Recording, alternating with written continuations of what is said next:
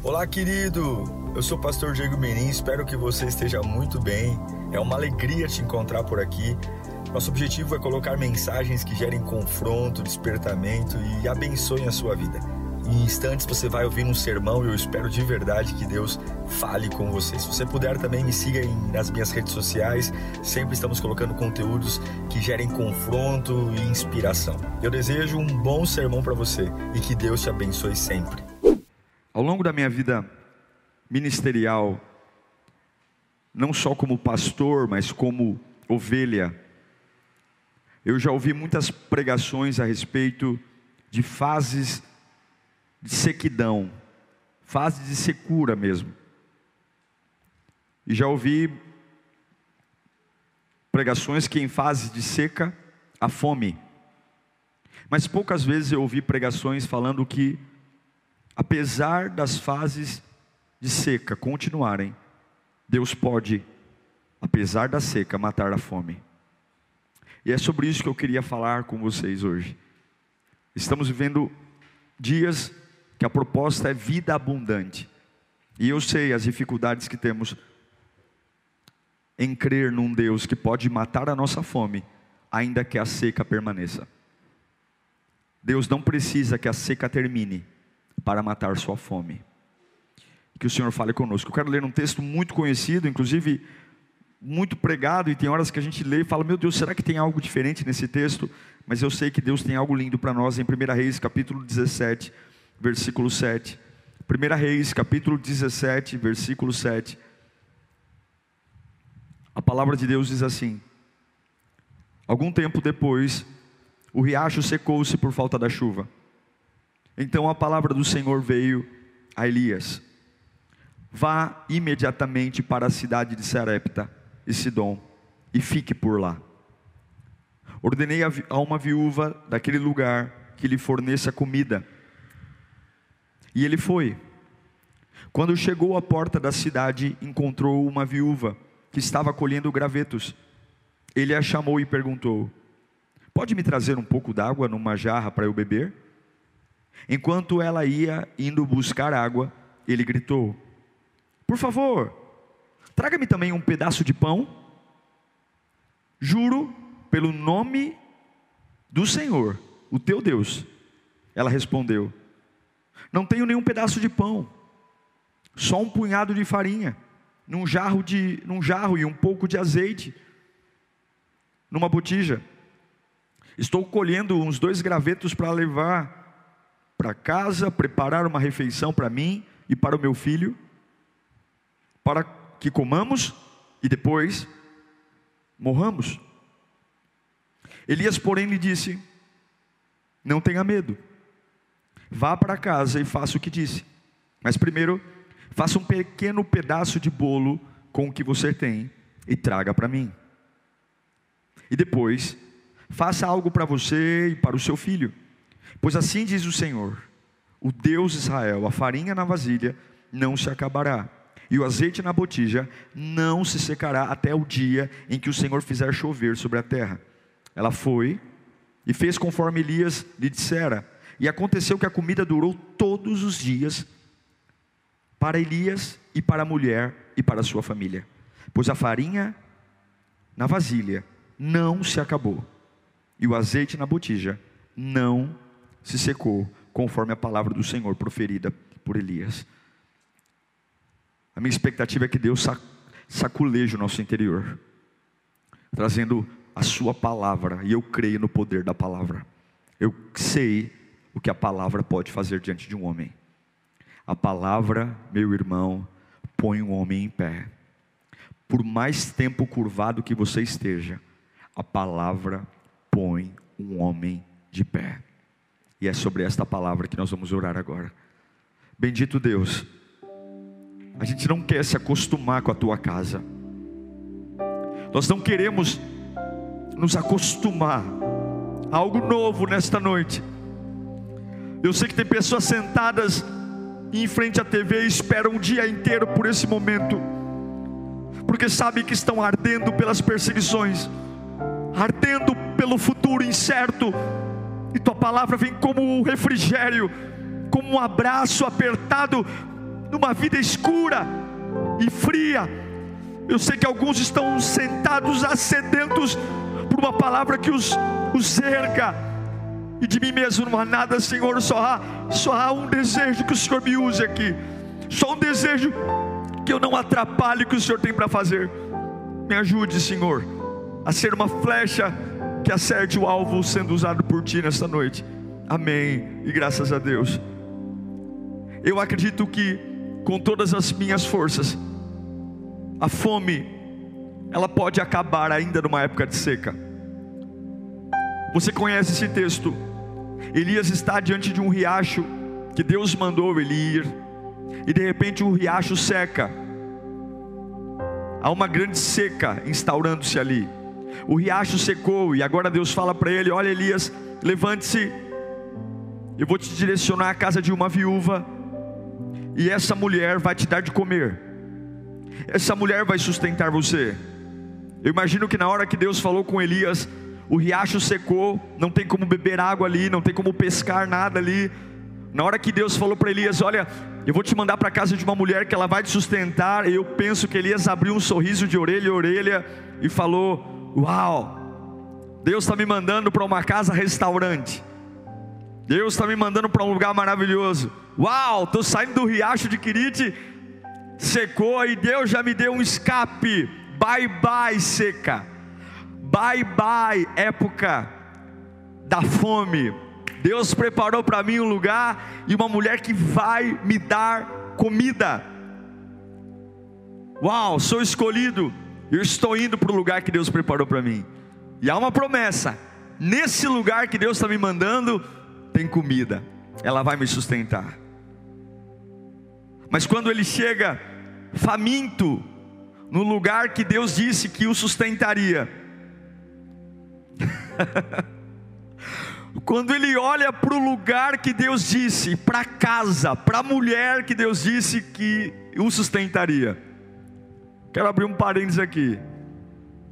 Muitas vezes você vai fazer a mesma cara que Elias deve ter feito quando Deus fala assim: ó, vai ali que ali vai te sustentar. E você vai aprender na vida cristã que por vezes as respostas de Deus para a sua seca serão muito diferentes daquilo que você tem em mente. Por muitas vezes as respostas que Deus tem para você ou terá para suas fases seca, dizendo, ó, vai lá que vai dar certo. Você vai se surpreender porque muitos lugares que você chegar onde Deus sinalizou que serão lugares de sustento, serão totalmente diferentes de lugares que você imaginou. Eu aposto que Elias tinha pensado talvez numa mansão, uma mulher com dinheiro, sei lá, uma Ferrari na garagem, uma piscina no jardim, servos, sei lá, eu estou chegando perto da casa da mulher que Deus prometeu que vai me sustentar, um cheirinho de frango assado, uma picanha no alho, um baita de um buffet maravilhoso com azeitona. Pensa que você não acha melhor aí? Camarão.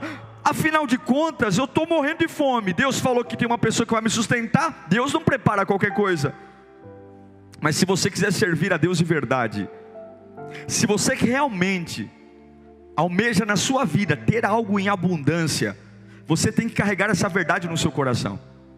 Quando Deus te dirigiu os passos, se prepare, porque muitas coisas que Deus vai preparar para você serão absolutamente diferentes daquilo que você está imaginando.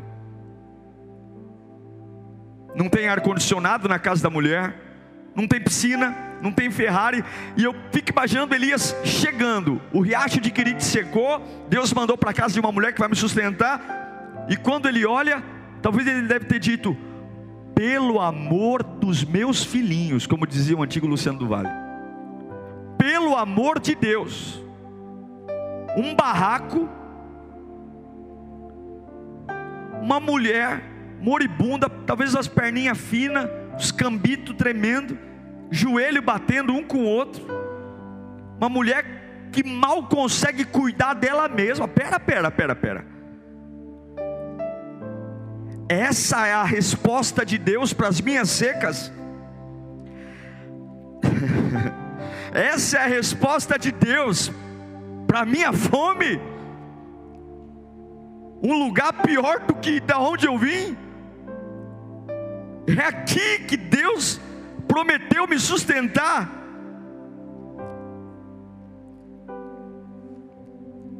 Tem coisas que serão muito diferentes do que você imaginou. E talvez se Elias deve ter olhado para o teto e disse: Senhor, mas é aqui, meu. A mulher está mais pobre do que eu. E talvez deve, Deus deve ter dito: Olha, Elias, fica na sua aí. Sim, esse aí é exatamente o lugar que eu quero que você esteja. É exatamente o lugar que você que eu quero que você esteja. Porque eu tenho sede de milagres. E você não pode esquecer de uma coisa. Todo milagre nasce de uma necessidade. Todo milagre nasce de uma necessidade. Milagres são feitos por necessidades. Farturas não geram milagres, bonanças não geram milagres, mas necessidades geram milagres. Milagres são feitos por necessidades. Deus leva Elias para uma casa cheia de necessidades, porque Deus tem sede por milagres.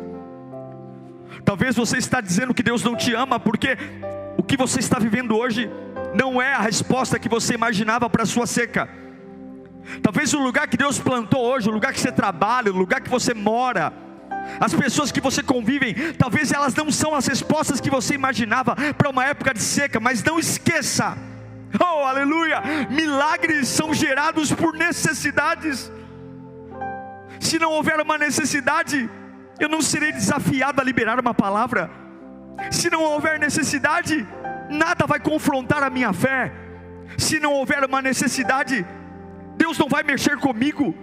Deus não vai mexer com a minha alma se não houver uma necessidade, se não houver uma área vulnerável, se não tiver uma casa onde Deus disse: é daqui que você vai comer, é daqui que você vai comer, e essa casa simplesmente não parece com um lugar que dá comida, não parece com um lugar natural, mas essa casa cheia de necessidades, essa casa cheia de vulnerabilidade, essa casa que gerará milagre, porque milagres nascem a partir de uma necessidade que desafia a minha fé.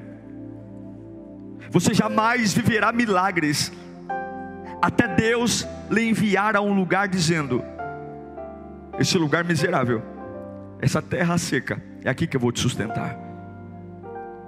Talvez você está reclamando do lugar que vai gerar o um milagre. Talvez não há nenhuma viúva rica, cheia de dinheiro, com um frango no forno, ou com um camarão na mesa. Há uma viúva pobre, pior do que você, e é aí que você precisa entender. Se você realmente quer viver um Deus de milagres, ou se você quer viver um Deus que você controla.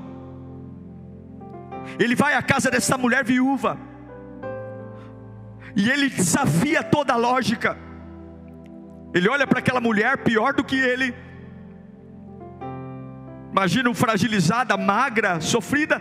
Ele olha para a mulher, sem o conhecer, fala: Ô oh, Dona Maria,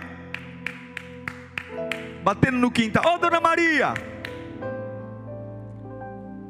O primeiro papo de Elias com ela: Eu estou com sede. Você pode me arrumar um copo d'água? Elias chega e começa a desafiar todos os limites daquela mulher. Há uma seca. Ela tem dois filhos. Ele está propondo algo impossível. Mas pasmem vocês. Aquela viúva, mãe de dois filhos, ela não se incomoda em Elias pedir água para ela, e ela vira as costas assim: Ok, senhor, vou pegar água para você. Eu acho isso lindo, porque a construção desse texto é muito profunda. Porque Deus está nos ensinando a viver milagres. E milagres não são feitos em ambientes fáceis. Se você precisar de um milagre na sua vida e você procura facilidade, você nunca viverá um milagre. Milagre não é caminho de preguiçosos, milagre não é caminho de gente pele fina, milagre não é caminho de quem quer vida tranquila, milagre é gente que olha para vulnerabilidade, para miséria, para necessidade e fica aos pés lá e brinca com a necessidade. Elias brinca com a necessidade. Elias diz: Você pode me dar um pouco d'água? Porque milagres são gerados em necessidades. Ela aceita, ela dá as costas para Elias, e talvez enquanto ela vai andando em direção à casa dela, o barraquinho dela para buscar água, talvez ela vai pensando: ah, se esse homem soubesse a minha situação, ele não me pediria água. Ah, se esse homem soubesse que eu tenho dois filhos para sustentar, e a gente está passando uma época de seca, ele não me pediria água. Ah, se esse homem soubesse o quanto eu estou miserável. Ah, se esse desconhecido soubesse quem eu sou. Mas enquanto aquela mulher dá as costas para buscar água, Elias ele piora ainda mais. Se já era um abuso pedir água para uma mulher viúva sem dinheiro, sem recursos, Elias ele aumenta ainda mais o limite da necessidade. Elias fala: Ei, senhora, dona Maria, ei, ei, dona Maria, aqui ó, isso chegou.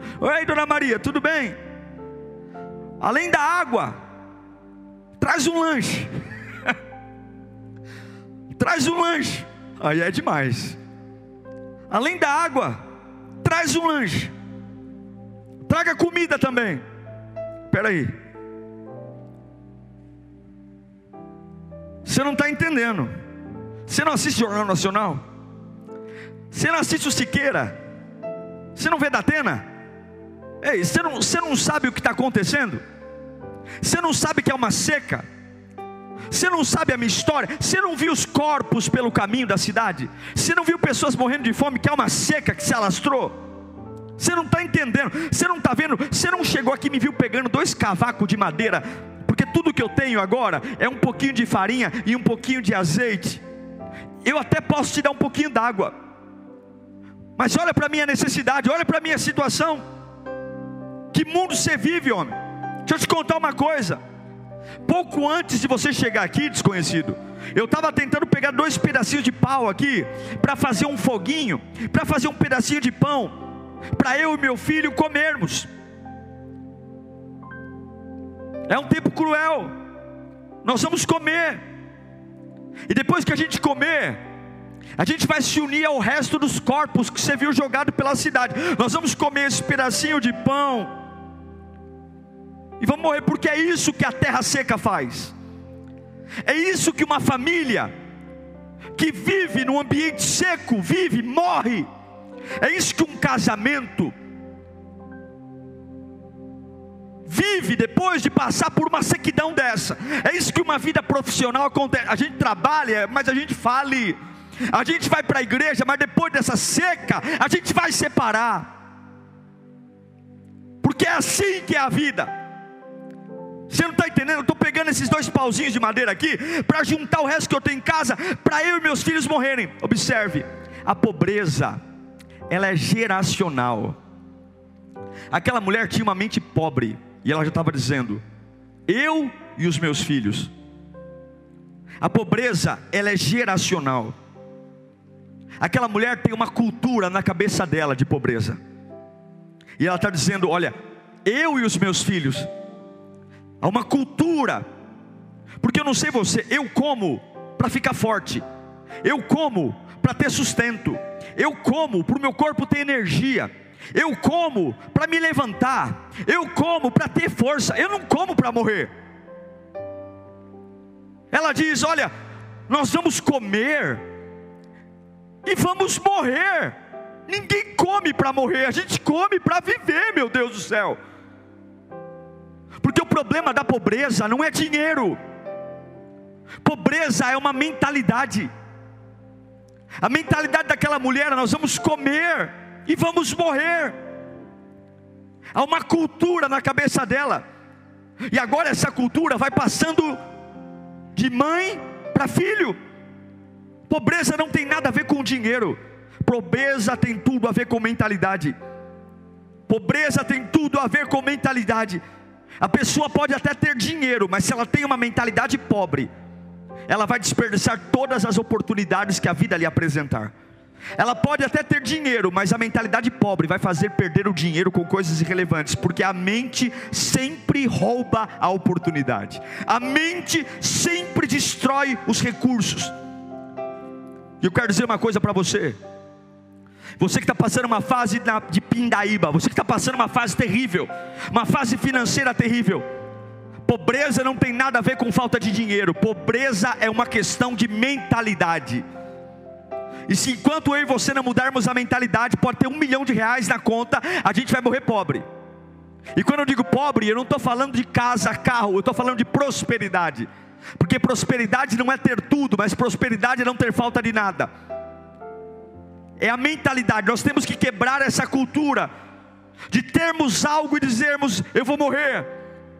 Há uma cultura de destruição, há uma cultura de vulnerabilidade, de mentalidade. Porque uma casa que há prosperidade é uma casa que há conversa sobre solução.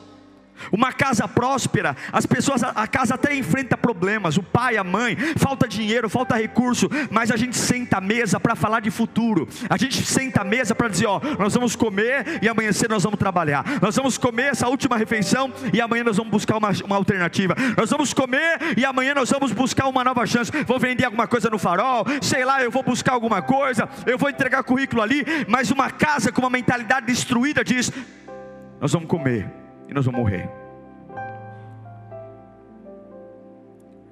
1 Rei 17, 12. Finalzinho do versículo. Eu estou escolhendo dois gravetos para levar para esta casa, preparar uma refeição para mim e para o meu filho, para que comamos e morramos. Que eu saiba, comer é para viver. Que eu saiba, comer é para ter energia. Que eu saiba, comer é é para ter nutriente, mas uma mente doente, uma mente doente, vai dizer: eu vou comer para morrer. Essa mentalidade desgraçada, a gente precisa lidar com ela. Nós temos que quebrar isso, essa cultura mental de miséria. Comer para morrer, não. E o pior é que essa mãe envolve os filhos uma maldição geracional vai passando. Eu vou alimentar meus filhos, mas eles vão morrer comigo. Tome cuidado você, mãe. Não deixa seus filhos serem incrédulos porque você é incrédula. E se você recebeu do teu pai, do teu avô, uma cultura de comer e morrer, está na hora de quebrar. Meu Deus do céu! Por que, que vai morrer? Porque a fome está em todos os lugares. Porque todas as famílias passam necessidades porque tudo é uma seca. Ah, eu vou comer esse pão delicioso. E enquanto eu estou mastigando o pão, o que, que eu estou pensando? Vou morrer, vou morrer, vou morrer. Estou comendo aqui esse, essa farinha com azeite que eu fiz num foguinho. E o que, que eu estou pensando? Vou morrer. Aí Elias olha para ela e fala assim: Ok, entendi. Entendi a gravidade do seu problema, dona Maria. Mas meu lanche é primeiro. Entendi. Entendi que a senhora acha que vai morrer. Entendi que a senhora vai comer com seus filhos esse Mas olha, o meu lanche é primeiro. Entendi o drama da sua vida, mas eu quero primeiro que arrume para mim. O que eu acho lindo é que quando Elias ouve o drama daquela mulher, dizendo: Olha, nós vamos comer isso e vamos morrer, Elias não levanta a mão e fala: Eu profetizo milagre, eu profetizo cura. Elias não levanta a mão e começa: Eu profetizo os céus abertos, Dona Maria, a senhora vai viver. Não, Elias fala: Beleza, eu entendi seu drama, mas o primeiro lanche é para mim. Elias não diz nada, vai lá e faz o lanche para mim. Elias não dá esperança nenhuma nesse primeiro momento, na dica de nada. Vai em frente então. O senhor acha que vai morrer? Vai em frente. Depois a senhora come o que sobrar, mas a primeira parte é para mim. Elias não dá um mapa, Elias não dá ordem, Elias apenas, ok, vai lá e faz o primeiro lanche para mim. Por quê? Porque o que Elias está testando nessa mulher é o quanto ela consegue amar a palavra de Deus, numa época de seca, o quanto ela estima a palavra de Deus, diante de uma necessidade extrema. Deus sempre vai querer saber o quanto você estima a palavra numa época de seca, porque a mente diz: você está deprimida, não dê a Ele não, ou então coma primeiro você e seus filhos, e dê uma migalha. A mente diz: olha, não dá para sobreviver, não, não negocie, não dê, não, não dê. Porque uma mentalidade doente vai sempre dizer que não tem como escapar da morte. A mulher está com fome, os filhos estão com fome, mas aí vem Deus para quebrar essa mente doente. O fato de você estar com fome. O fato de, de, de, seus filhos estarem com fome, o fato de você estar sentado no sofá agora à base de calmante, o fato de você estar à base de remédio com tremores, porque você está com fome, é uma área seca da sua vida. Deus não vai entrar na sua pilha, Ele vai dizer: Olha, o primeiro lanche é para mim. Elias vai em direção àquela mulher, e ele desafia ela a colocar Deus em primeiro lugar. Elias desafia uma mulher cheia de necessidades. O segredo desse texto não é o que ela deu ao profeta. O segredo desse texto não é o pão que ela deu ao profeta, não, não, não. O segredo desse texto, o que desbloqueou o milagre na vida dessa mulher, é o que ela deu primeiro. Não é o que ela deu, é o que ela deu primeiro. Ela poderia ter dito: Tudo bem, Elias, aguarda aqui, eu vou assar o pão, eu estou com fome. Meu filho está com fome, a gente vai comer. A gente vai deixar um pedacinho para você, já eu trago. Não é o que ela deu, mas é o que ela deu primeiro. Esse é o poder desse texto. Não é apenas dizer, ok, eu vou te dar um pedaço, mas é dar primeiro. N não é apenas dar um pedaço de pão, mas é dar o primeiro. Você só desbloqueia o milagre de Deus na sua vida não quando você ora, mas quando você ora primeiro. Não quando você busca, mas quando você busca primeiro. É disso que esse texto está falando. É disso que mata a fome. Se você quer viver milagres numa época de seca, se você quer viver uma abundância e comer e saciar a sua fome numa época que não dá para saciar a fome, milagres em época de seca não tem nada a ver com profecia, tem tudo a ver com prioridade. O que sustenta a minha vida numa época de seca não é a profecia que eu recebo. Elias não profetizou nada até então. Elias não prometeu vida boa. Elias não prometeu vida próspera. Elias só falou da panela e da farinha depois, depois do pão. No começo, porque milagres não são gerados por profecia, milagres são gerados por prioridades. Pare de correr atrás de profecias. Pare de correr atrás de Bíblia, de Bíblia ungida, de caixinha de promessa Veja quais são suas prioridades na época da seca. Veja se nessa sua casa espiritual que é um barraquinho cheio de necessidades.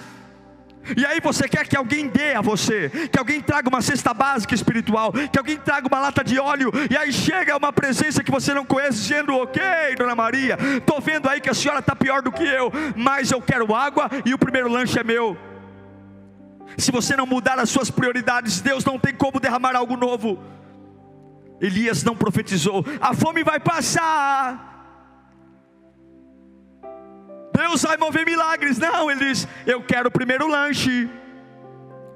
Sinto muito porque a senhora acha que vai morrer, mas o primeiro pão é para mim. Me solidarizo muito a sua opinião por achar que vai comer e morrer, mas o primeiro lanche é para mim. Sinto muito porque você acha que não vai dar dinheiro, não vai ter o dinheiro para pagar a conta, mas o primeiro lanche é para mim. Sinto muito porque você acha que não tem estrutura emocional para suportar o desemprego, mas o primeiro lanche é para mim. O primeiro lanche é meu. Não vou liberar palavra nenhuma, não vou te dar emoção nenhuma, não vai ter calafrio na nuca, não vai ter sapateado de língua estranha no portão. Eu só quero o primeiro lanche para mim a maioria das pessoas diria não. Não porque eu tenho uma história, não porque eu tenho uma fome, não porque eu tenho uma necessidade, e é por isso que a maioria das pessoas morre de fome na seca. Mas eu estou pregando a um Deus que pode matar a sua fome ainda na seca. E eu me lembro que o Elias fez. Eu me lembro de alguém no meu passado que falou algo muito parecido com isso. Eu não sei se você conhece alguém chamado Jesus Cristo, que em Mateus capítulo 6, versículo 33 diz: Olha, na época da seca, buscai primeiro o meu, o meu reino e a sua justiça, e todas as demais coisas vos serão acrescentadas. Veja, Esse texto não se trata de dar o pão a Elias. Esse texto se trata de dar o primeiro pão a Elias. Não se trata de buscar a Deus. Se trata de buscar a Deus primeiro. Não se trata de adorar.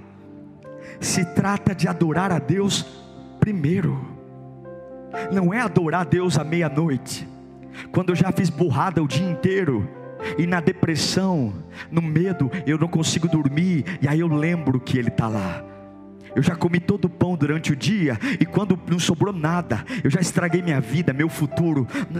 Não dá uma raiva de gente assim algumas vezes?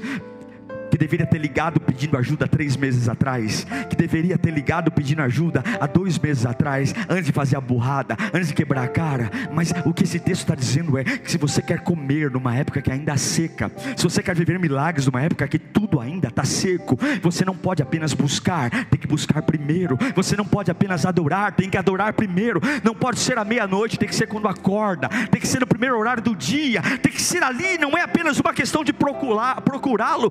Muitos procuram, mas é uma questão de procurar primeiro. Não é só uma questão de, de falar em línguas, mas é falar em línguas primeiro.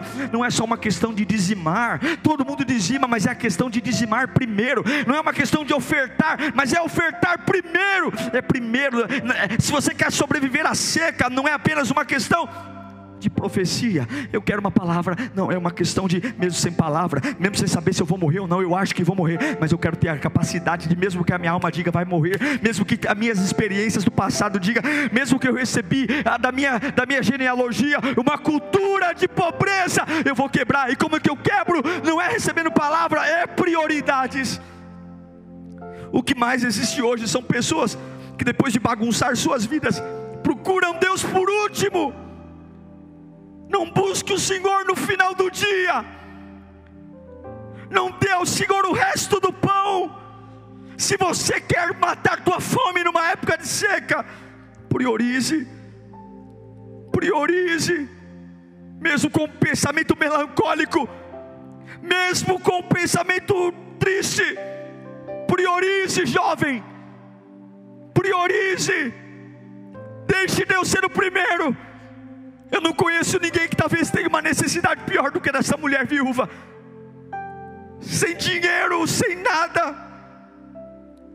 Mas a Bíblia diz no Salmo 143, versículo 8: Faz-me ouvir o teu amor leal pela manhã, pois confio em ti, é pela manhã.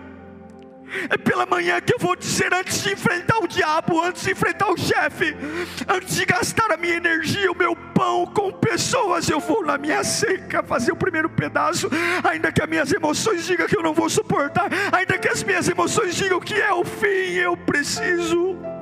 Eu preciso parar de buscá-lo meia-noite para começar a buscar quando o sol nasce. Eu preciso. Eu preciso buscá-lo primeiro. Eu preciso. Olha que lindo, Elias não pediu tudo. Elias não pediu tudo. Ele podia ter dito: Ó, oh, pega tudo que você tem e faz que eu vou comer tudo. Não. Elias pediu um pedaço. Deus não quer tudo. Deus quer um pedaço, mas Ele quer o primeiro. É como se Ele falasse: Eu vou te ajudar, mas eu quero ver até que ponto a minha palavra te sustenta numa época de seca. E Deus não está pedindo tudo para você. Ele só está pedindo o primeiro. E quando você obedecer, eu acho lindo porque quando aquela mulher virou as costas para obedecer, na cabeça dela, ela ainda achava que ia morrer, mas quando ela virou as costas para obedecer, Elias levanta a mão e fala: Ei mulher, espera. Assim como vive o Senhor, assim como vive o Deus de Israel, a farinha na vasilha não acabará e o azeite na botija não secará até o dia que o Senhor fizer. Eu acho lindo porque Deus falou assim: Olha, você vai dar o primeiro para mim. Não vai chegar um caminhão de cesta básica. Não vai chegar doação, eu não vou trazer pães para você. Eu não vou trazer, eu não vou trazer mortadela, presunto. Não, não, não. Se você é capaz de dar o primeiro numa época de seca, Deus é colocar um potencial inesgotável naquilo que até ontem você achou que era pouco. Deus é colocar, não, não, não, não, não vai acabar, não vai acabar. Observe, O milagre ia para a panela, que ela falou que era pouco, o milagre foi para a botija. Era como se ela enfiasse a mão na panela de farinha para fazer um pão, e quando ela olhasse de novo para a panela, a mesma farinha que ela retirou está de novo lá. É como se ela despejasse azeite da botija, e após despejar, ela volta e torna a botija, e o azeite que ela derramou está lá, porque Deus não deu mais, Deus colocou potencial nela. Quando você prioriza o reino, algumas vezes tudo parece igual porque o que continua é o restinho da farinha e o restinho das, do azeite. Deus não deu a ela um guarda-roupa, um celeiro cheio de arroz, feijão. Deus manteve na época da seca um pouquinho de farinha e um pouquinho de azeite. Mas o pouquinho que ela tinha, quando ela priorizou Deus, era um pouquinho inesgotável. Era um pouquinho que nunca iria se acabar. Era como se ela dissesse: Minha casa ainda é um barraquinho, ainda há uma seca lá fora eu não tenho muito ainda, mas o que eu tenho, porque priorizo, não acaba. É esse pouquinho de força que as pessoas dizem: olha, não gasta muito energia não, porque você vai morrer, mas você prioriza o reino e continua mancando, mas não acaba a força. Continua chorando, mas não acaba a força, porque Deus não vai te dar uma padaria, Ele não vai te dar um açougue, Ele vai fazer um milagre no potencial do teu pouco. Ah, Deus colocará um potencial na sua panela. Deus colocará um potencial na sua farinha. Se prepare para receber um potencial naquilo que você já tem. Se você for capaz de colocar Deus em primeiro, se você for capaz de fazer Deus em primeiro, você vai provar do que Deus é capaz de fazer no meio das suas necessidades. Você vai provar do que Deus é capaz de fazer milagres extraordinários no meio das suas vulnerabilidades. Você vai ver a provisão de Deus na sua necessidade. Aquilo que você falou que não dava, Deus não vai te dar um pão, Deus, vai, Deus não vai te dar comida, Deus vai te dar potencial. Potencial é a força que você já tem hoje, que não vai acabar. É a fé que você já tem hoje, que não vai acabar. Você vai dizer, nossa depois desse dia eu acho que eu consumi toda a minha fé. Mas aí você põe a mão na panela de novo e fala: tem farinha. Nossa, esse dia foi estressante. Eu acho que eu gastei todo o azeite. Deixa eu só confirmar. E quando você pega a botija, continua tendo um pouquinho de azeite. Não, não, não, não, não, vem ver. Comemos pão de manhã. Farinha. Tudo por quê? Você parou de esperar uma palavra para colocar uma prioridade. Você tem um pouco de fé. Se Deus for sua prioridade, por mais exaustivo que seja o dia, no final do dia Deus renova o seu pouquinho de fé. Você tem esperança, por mais que os homens tenham te traído e colocado você descrente de tudo, se você priorizar o reino, falar, ah, eu nunca mais vou acreditar em nada, é só passar um dia, põe a mão de novo na botija, aquela esperancinha pequena continua lá continua lá. Talvez você tenha um pouco de paciência. Ah, eu estou sem paciência. A paciência que eu tinha, eu acabei. Não, não, não. Pode pôr a mão na botija de novo. Tem um pouquinho de paciência de novo lá, porque o potencial não é chegar mais. O potencial é manter um pouco até o dia que Deus trouxer chuva. Aleluia. Eu sei que alguns já se perguntaram como é que aquele irmão consegue louvar com tão pouco. Como é que aquela irmã consegue ir para a igreja com tão pouco? Como é que aquele fala em línguas com tão pouco? É porque eles não entendem que você tem priorizado o reino. E você come um pouquinho, que, que tem, e quando come um pouquinho, um pouquinho volta para a panela. E quando você come um pouquinho, um pouquinho volta para a botija. É por isso que mesmo com tão pouco você continua. Porque Deus colocou um potencial no pouco. Ah, as pessoas não fazem ideia do que um homem, do que um homem que ama Jesus pode viver o que um pouco de adoração pode gerar, o que um pouco de sabedoria pode fazer, o que um pouco de amor. Ei, Maria, traz água. Esse homem não sabe. Maria, traz o lanche primeiro para mim, porque eu vou quebrar essa tua mentalidade de morte, eu vou quebrar essa tua mentalidade de pobreza Eu estou vindo aqui para quebrar esse sistema que você colocou. Comer e morrer, comer e morrer. Não é comer e viver, é adorar e viver. Porque eu não preciso, Deus não precisa que a seca acabe para matar a minha fome. Deus não precisa que caia chuva para matar a minha fome. Ainda com o que eu tenho na seca, Ele vai prover. Deus não precisa que chova para que você coma. Deus não precisa. Eu sei que essa seca matou Talvez as vacas do curral, talvez essa seca matou as ovelhas, talvez essa seca fez o alface murchar na horta, mas o pouco, o pouco que você tem, se você for fiel a Deus, nessa época de seca, onde todos se desesperam, aquilo que você está dizendo, olha, é, é a minha última chance, é a minha última dose de fé, é a minha última dose de esperança, esse pouquinho esse pouquinho não virá freezer, não virá geladeira, não virá caminhão de supermercado. Se você priorizar o reino de Deus, ainda numa época de seca, esse pouquinho de farinha, esse pouquinho de azeite vai continuar brotando de dentro da panela, de dentro da botija, até a hora do milagre chegar, e você não vai morrer. Não é que você vai viver a vida inteira de farinha e azeite, mas há um processo, e em meio dessa seca você não vai passar fome. Deus manda te dizer: se você quer milagres, se você quer um milagre milagre na sua família, se você quer um milagre na vida da sua família, do seu pai, da sua mãe, se você quer um milagre financeiro, esqueça, milagre vem de necessidades, milagres nascem de vulnerabilidades, milagres nascem de ausência, milagres nascem de falência, milagres nascem de fraqueza, e hoje tudo que você precisa fazer é pare de ir atrás de uma palavra e priorize Deus. A fome acabou, mas a seca não acabou.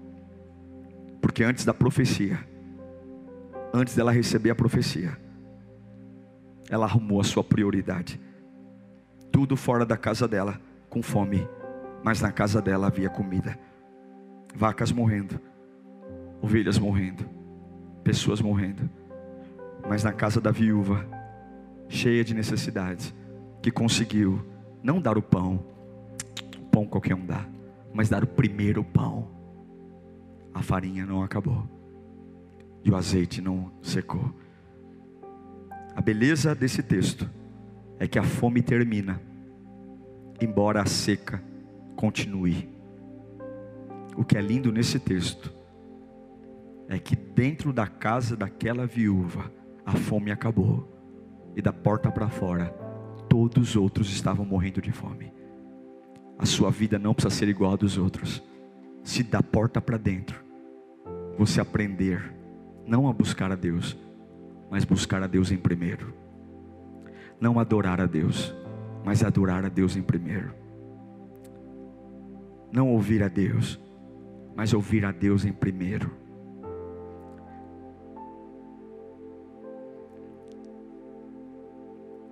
Da porta para fora, todos morrendo de fome. E é por isso que eu lembro o Salmo 91, versículo 7. Ainda que mil possam cair ao meu lado, ainda que dez mil caiam à minha direita, eu não serei atingido. Ainda que a seca atinja, atinja todos, Deus não precisa terminar a seca para que Ele mate a minha fome. Pare de procurar recursos que matem a sua fome na seca. Apenas tire Deus do último e coloque Ele em primeiro lugar. E você vai ver o potencial sendo derramado na sua vida hoje. Eu quero orar por você. Eu quero orar por você que está como uma viúva de Serepta. Uma viúva que só tem uma mentalidade de pobreza. Morrer. Morrer trabalho para morrer. Estou casado para separar.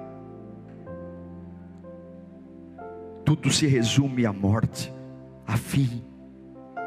Estou mastigando o pão, mas na minha cabeça é vou comer e morrer. Talvez esse culto, hoje, seja o seu restinho de pão Mas Deus está aqui. E se esse culto está chegando até você, é porque Ele não desistiu de você. Não desistiu. da porta para dentro, não vai acabar a farinha e o azeite. As pessoas não vão entender como é que você se renova todos os dias, mesmo com pouco. As pessoas não vão entender como que você usa todo o resto de farinha e no outro dia tem mais um restinho de farinha. Elas não vão entender como é que você consegue superar esse estresse diariamente. Como é que você consegue superar as facadas nas costas? Como é que você não se esgota como todos se esgotam? Como é que você não cai como todos caem? Como é que você não murmura como todos murmuram? Mas elas não entendem que o mundo está seco, mas da porta para dentro é só pôr a mão na, na, na panela e tem farinha.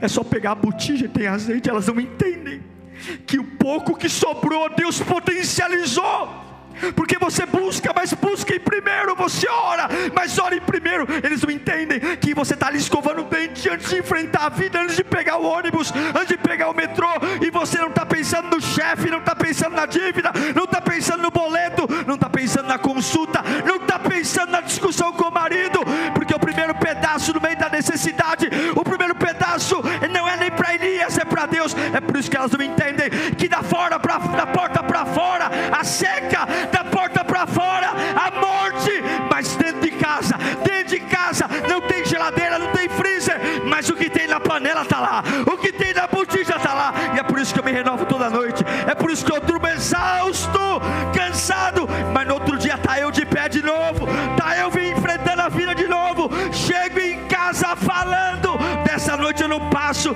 porque eu acho que acabou tudo, mas está lá Deus, colocando de novo farinha na panela, está lá Deus, colocando de novo azeite na botija, e é por isso, irmão, fique firme. Se você priorizar Deus, Deus vai mandar chuva ainda, Deus vai mandar prosperidade ainda, virá ainda alimento, virá ainda picanha, virá ainda lasanha, virá ainda feijoada. Mas eu te garanto que enquanto você servir a Deus na fase da seca, uma coisa é certa: fome você não passa, fome você não passa, fome você não passa, porque mesmo sem costela, sem peru, sem pernil, a farinha e o azeite está lá. A farinha e o azeite está lá se você colocar em primeiro lugar.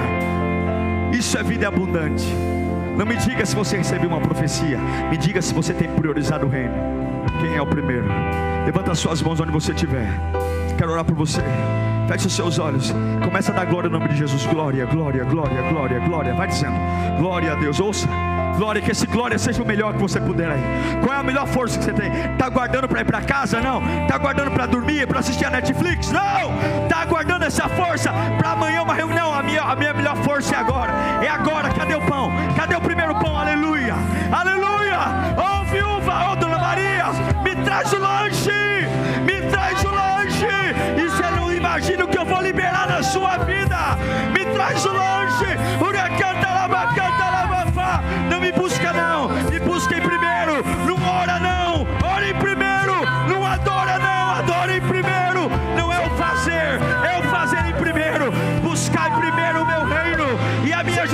todas as coisas, todas, todas, todas, todas, físicas, espirituais, emocionais, saúde, finanças, relacionamentos, dinheiro, emprego, meu reino em primeiro, meu reino em primeiro, e todas as coisas, todas, todas, todas, todas, o porvir, todas, todas, o que você precisa hoje